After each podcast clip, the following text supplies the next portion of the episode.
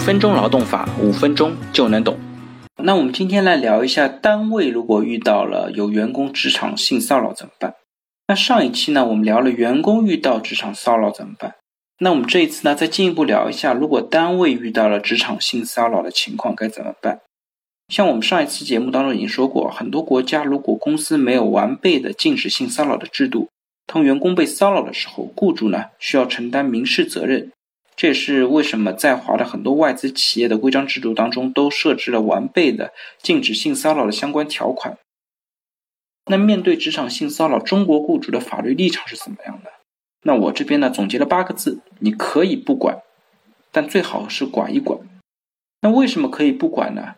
因为中国法律没有规定你需要公司管，也没有规定公司管不好需要承担怎么样的法律责任。所以在法律上呢，没有义务一定要管这样的一件事情。那为什么又最好管管呢？因为社会的良性发展呢，需要流淌着道德血液的公司啊。那公司应该管这件事情呢，一来是因为骚扰者人人得而诛之，那更本质的原因是因为如果公司不对禁止骚扰的事情做出规定，一旦以后想管这件事情，尤其是想处分职场性骚扰的行为的时候，就会陷入没有规章制度可依的尴尬境地。那作为公司的 HR，一定要牢牢记住以下的话：没有规章制度，你想炒人，那基本就是做梦。那又有人问，如果想管，要怎么管呢？那我的答案呢，就是把禁止性骚扰的行为写进规章制度。那大家可以定义一下什么是性骚扰，比如可以有以下几种情况：第一呢，违背他人意愿的肢体接触；第二呢，不受欢迎的语言挑逗。第三呢，展示或者传播黄色视频或者图像；第四呢，遇到拒绝的情况下，仍然频繁的性暗示或者进行约会邀请。同时呢，大家不要以为男女双方你情我愿就没事了，即使双方你情我愿呢，公司仍然可以将领导和下属之间发生不正当的行为定义成性骚扰的一种。那性骚扰的受害人呢，也不一定是被骚扰的那个人。你们的苟且行为还有可能骚扰到其他的同事，这一点是被很多人所忽略的。那我们知晓了什么样的行为呢？是性骚扰？那用人单位只要在规章制度当中规定，禁止员工从事这些行为就可以了。